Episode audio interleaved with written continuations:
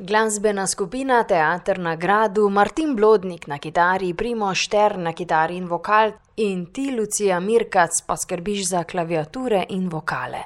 Prosim, predstavite se nam in vašo glasbeno skupino Teater na gradu. Slišala sem, da ste v dobrih šestih mesecih ustvarili kar petnajst skladb in da je ideja v skupini vzklila nekje jeseni na čaju v grajski kavarni tukaj na Ravnah na Koroškem.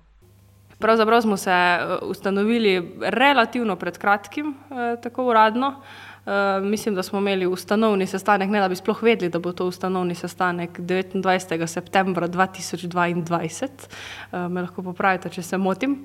Dobili smo se v, grajski kavarni Eleonora, na čaju, in se začeli malo pogovarjati. Res je, da že skoraj deset let igramo skupaj v okviru gledališča, vsi trije smo, soustanovitelji, gledališke skupine, Kavčuk, in tam smo pač vseskozi od samega začetka skrbimo, kadar imamo kake glasbene produkcije, skrbimo tudi za inštrumentalne dele, tako da ta del pokrivamo, ampak, do v bistvu do letos smo, tako skupaj igrali dejansko samo tiste songe iz mjuziklov, bolj ali manj.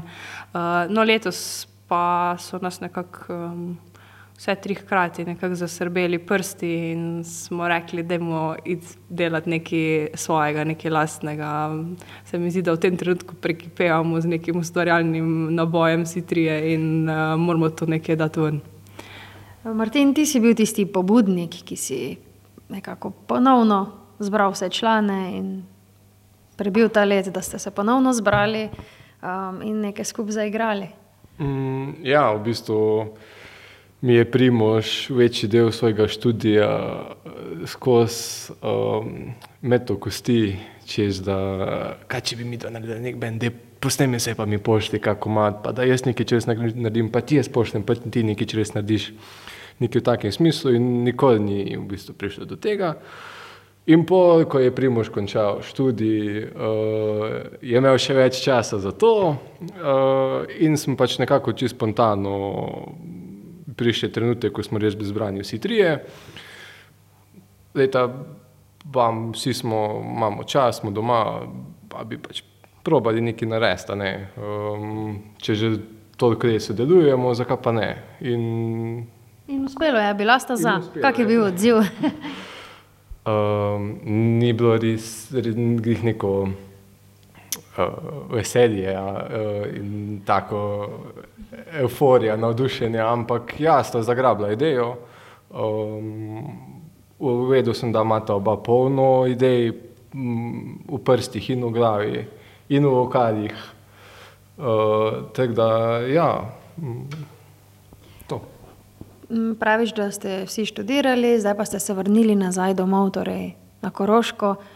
kaj imate skupnega in po čem ste si različni? V karieri se gibljete v kateri smeri? vsi smo v pedagoških vodah, to nas, to nam je vsem skupno. Poleg tega nam je vsem skupna glasba. radi imamo glasbo različne zvrsti, res se nekaj ne opredeljujemo, vemo, da prihajamo vsi iz različnih, okolij, kar se tudi same glasbe tiče. Poslušamo, sprejemamo ideje ostalih, tudi če so drugačne, kar je pravzaprav poanta vsega. Praktično različni smo si v vseh pogledih, saj to je tako bistvo. Da ni noben enak, a ne, če ne bi tako delali glasbo, ko ne bi bila zanimiva. Torej se dopolnjujete. Primož, ti igraš kitaro in pa skrbiš tudi za vokal, to je tvoj del. povej, tvoja zgodba, kako se, počutiš v skupini, v zasedbi, ja, po čem ste posebni? Posebni smo predvsem po našem stilu glasbe, kot je Martin rekel. Vsak prispeva neki svoj delež, vsak prispeva svoj del. Tudi tako seveda stili so različni in prav to, ko kombiniramo naše stile, potem nastane nekaj posebnega. Počutim seveda se izjemno, to je, kot je Martin na začetku povedal, že kar nekaj časa tulele v meni, v bistvu nam vsem. In, evforije na začetku, kot je rekel, seveda ni bilo, ampak je bil nekakšen notranji zagon, vsi smo čutili tudi neki pritisk, saj smo potiho ves čas sanjali o tem, da bi ustvarili nekaj svojega.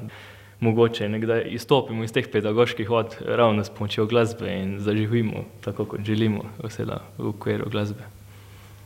Torej, ustvarjate avtorsko glasbo, zanima vas oziroma povezuje vas uh, ustvarjanje, izvajanje glasbene poezije. Kaj je to? Ja, se niti nismo, ko smo začeli igrati, niti nismo se pogovarjali, na kaj bomo sploh delali, ali kak žanr bo, ne dejansko, kot je Martin prej rekel, ne, se nismo nič uh, opredeljevali vnaprej in tudi zdaj se ne opredeljujemo. Uh, kaj posebej uh, je pa dejstvo, da doist hitro je bilo očitno, da bom. Večji del besedil prispeval jaz, uh, in da bo pač šlo seveda za, za poezijo. Ampak zanimiv del pri tem je, ne, da pravzaprav vsaka pesem, ne, ki, jo, ki jo naredimo, ima nek popolnoma drugačen značaj. Ne. Niti žanrsko si med sabo niso podobne, ne, se pravi, vsaka zaživi nekako drugače. Ta ustvarjalni proces je pravzaprav zelo um, zanimiv, tudi za me je v bistvu nekaj posebnega, ne mislim nekaj novega. Ne. Jaz sem sicer um, tudi nekaj že kar solo nastopala s svojimi stvarmi. Ampak vedno, ko sem pač uh, pisala, je ponavadi prišlo do tega, da sem melodijo pa besedilo napisala hkrati. Tu sem v bistvu prvič v nekem takem položaju, da je treba zdaj uh, melodijo pisati naknadno, ampak uh, se mi zdi, da nam to zelo uspeva. Zgodi se pač, kar pridno kolobarimo, pravzaprav. vsak se ogreje za eno besedilo, pa potem nekaj naštudira, potem pa druga dva nadgrajujeva. Tako da uh, lahko rečemo, da pač pri vsaki pesmi je ponavadi nekdo neka vodilna sila, ampak pod vse komade se pa podpisujemo na koncu skupaj, uh, ker pravzaprav v tisti končni podobi pa nastajajo v res nekem uh, soavtorstvu. Ne. Torej, da si bodo naši poslušalci lažje predstavljali, o čem govorimo, bi eno od vaših zdaj zavrteli, kaj bomo slišali, katere ste izbrali. Izbrali smo uh, Aneli 3 in pa Otekane. To sta dve, kot je rekla, posebno uh, melodično različni pesmi. Dve obedi sta takšni spevni, bolj popularni, bi lahko umeščali med popularno glasbo, besedili pa sta si povsem različni. Čeprav obedi upevata ljubezen, če sem eh, natančen, ja. ampak na predvsem drugačen način. Ja. Ja, eh, tako izraz, izrazito implicitno, ne? kot je Primoš rekel, obe na nek način opevata ljubezen. Uh, slišali bomo torej, kot je Primoš povedal, uh, pesem Aneli 3, tretjo pesem iz cikla Aneli.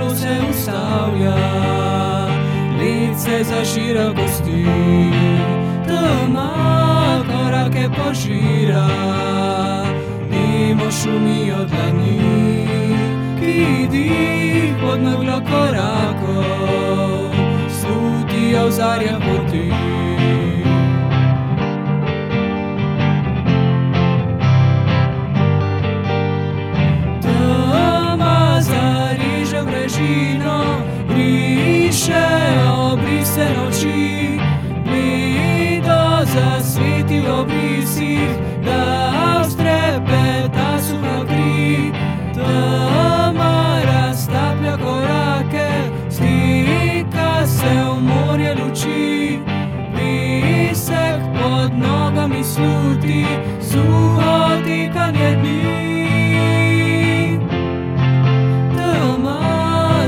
pušča zidove, svice se sipa bobni, tiho na dnu miruje, suho mezenje krvi, doma zabriše sledove, sklanja se mrke dani,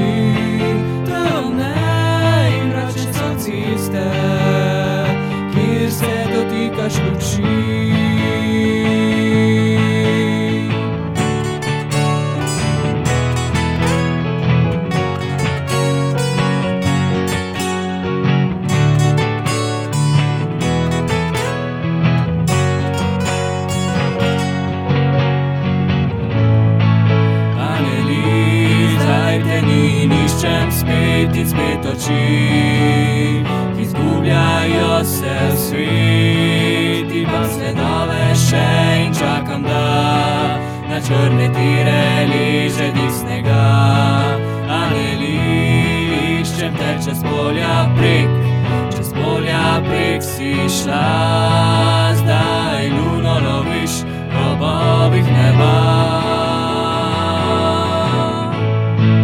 In vem, da sneg ti pade bole moj. Ko čakal bom, ko čakal bom pod nebom,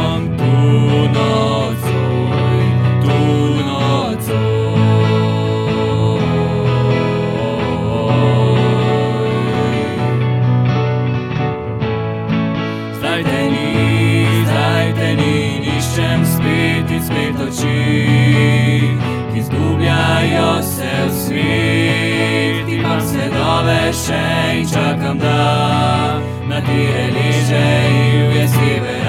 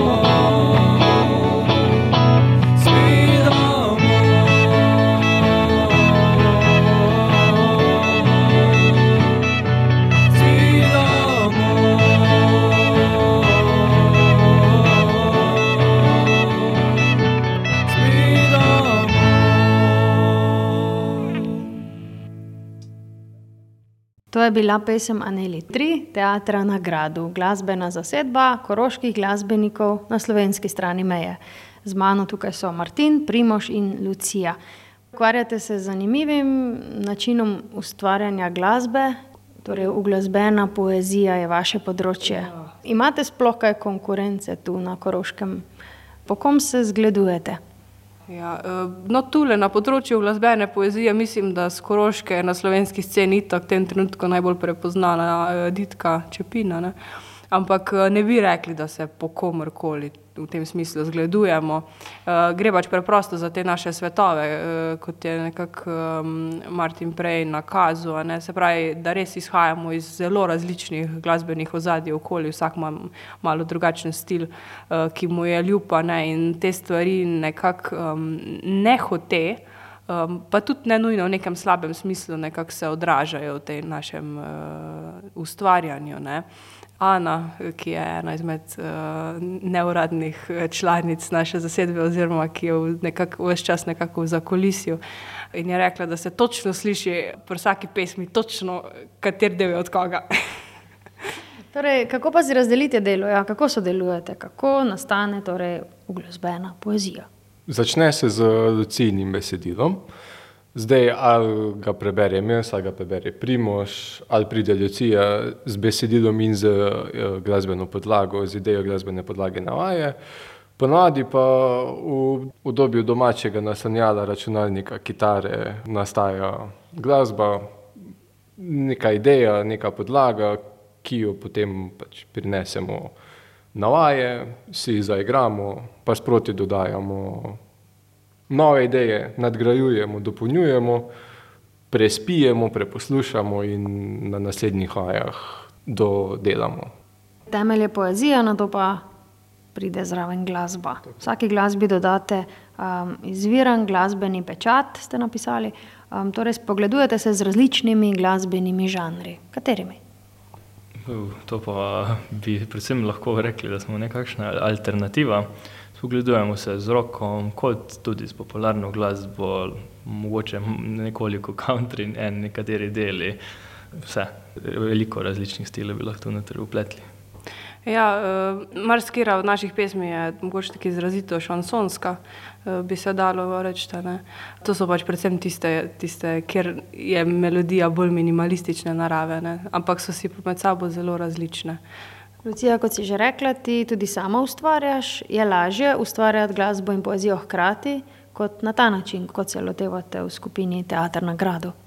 Ma ne vem, zato ker tisto je res en tak izredno, izredno nezaveden proces. Ne. Tu pa vedno prihajamo z neko zavestno idejo. Čeprav ne, ne, nikoli ne pod unim pritiskom, da zdaj pa res moramo nekaj napisati. Ne. Um, je Martin kar dobro risal, kako te naše zadeve nastajajo. Včasih se pa preprosto zgodi, da včasih samo nekaj igramo, sploh ne vemo zakaj, pa kar naenkrat ti rečemo, uf, jaz pa slišim besedilo čez. To je pa mogoče tisti, tisti drugi način, uh, na, kak, na kakršnega nastajajo določene naše pesmi. Je pa prijeten način, zato ker um, včasih, ko si sam, se včasih malo zapletaš. Tule si pa lahko drug drugemu pomagamo, ko kdo zapade v kakšno krizo, da si znamo izbrezno pomagati, ko, ko, ko je tako davž, da ne vemo točno, kako naprej. No. Ustvarjate torej vsak posamezno doma, tudi pa zbirate se, kako pogosto. Lahko povemo, se zbirate na gimnaziji ravne tukaj, kjer ste pravzaprav uh, tudi preživeli veliko svoje mladosti skupaj. To je res. Eh, tudi ta, te prostori gimnazije vzbujajo nekakšen navdih v nas, eh, ta zagon mladosti, čeprav še sami nismo neki stari, ampak še vedno res gimnazijska leta so prepojena z čustvi in motivacijo. Ustvarjamo in dopijamo pa se predvsem enkrat na teden, to so ponovadi četrtki potem pa vaje trajajo lahko tudi do poznih večernih ur, eh, ko nam, nam sporočijo, pa predvsem želoci, da je treba domov, ko že postanemo lačni. Te glasbitve pripravljate skupaj. Um, kaj je najtežje v vsem tem ustvarjanju? Kateri je najlepši del, verjetno tisti končni, ko uspeh, ko zaigrate? Na mojem področju, če lahko povem, da je moje delo predvsem solo kitara, pa neke olepšave melodij je za me najtežji del predvsem najti nek solo, ki se sklada samo pesmijo z besedilom, pa da ni preveč klišejski. Zdaj trudim se izstopati po nekih. Uh, od, trudim ne resno, klišejsko sodelati, pa se pokazati. Predvsem so pa težke tudi tiste malenkosti, katere podoločijo neko, neko vajo od končne, končnega produkta, tako ste sami povedali, tisti končni izdelek je potem najlepši. Ste hitro zadovoljni, kdo izmed vas treh je tisti, ki bi še kaj spremenil? Je? Ja, Martin tudi dviguje roko. Ja, bom rekla, da nasplošno um, smo si mogoče malo različni po temperamentu, mogoče sem jaz tista najbolj impulzivna, mogoče. Jaz mislim, da pač biti v bendu je med v bistvu spostavljen nek odnos. Ne? In v vseh odnosih je najbolj pomembna komunikacija. Se pravi, da znamo skomunicirati te stvari, pa da se pač pogovarjamo, da se poslušamo med sabo, pa da pol najdemo neke rešitve, ki so najbolj ugodne za vse. Se mi pa zdi, da nikoli nismo, dosaj do zdaj, ne tako zelo komplicirali, da pač bi bilo pa za kogarkoli to mučno, ampak se mi zdi, da lahko s tem pač kvečemo zadeve še izboljšamo. Pa tudi, če mogoče niti ne na tak način, kot tisti predlaga, ampak ne vem, se pa začuti mogoče še na kakšni drugi strani potreba, da še mogoče kaj drugega dodelamo. Je pa dejstvo, da v tem trenutku je naš ustvarjalni proces zelo hiter. Um, Skupaj smo malo več kot pol leta, pa imamo že tako okrog 15 eh, komadov narejenih. Um, tako da eh, še kar bliskovito ustvarjamo. Je pa res, da nastaja več zadev hkrati. Predstavili ste se tudi že tu na Koroškem.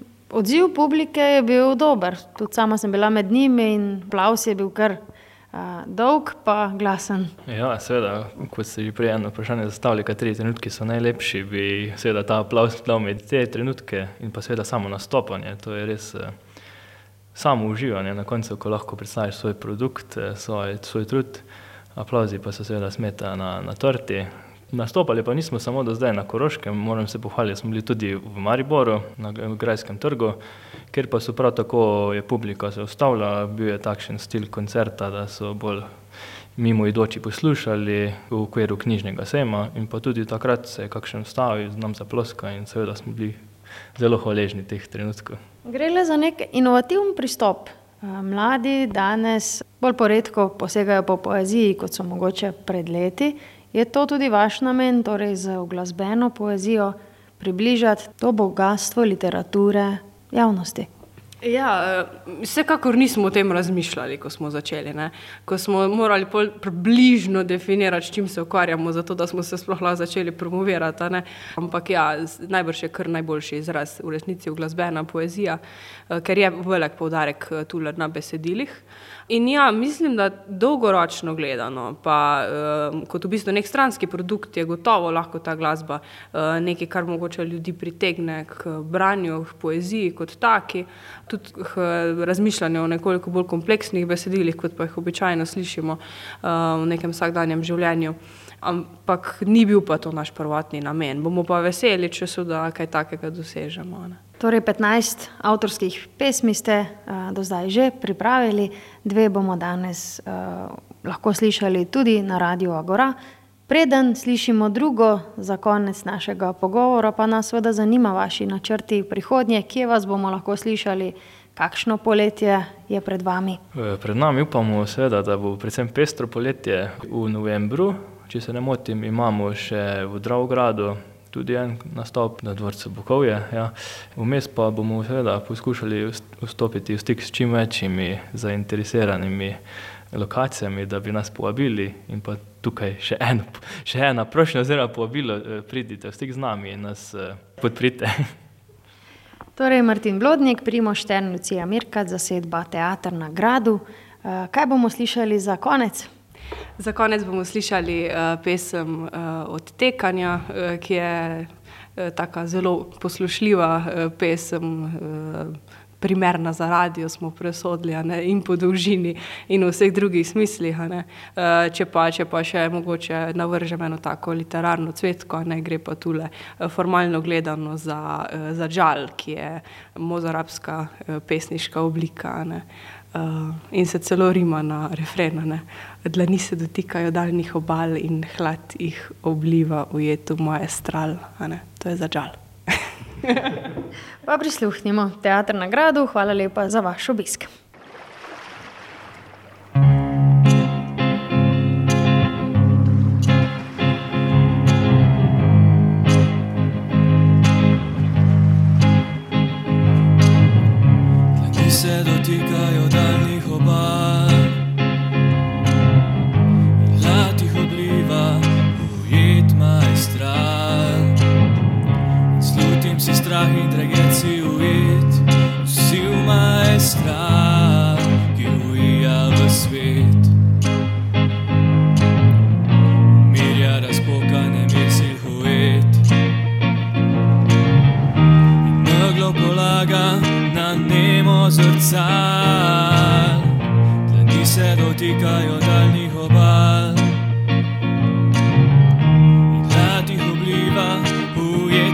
Maestral.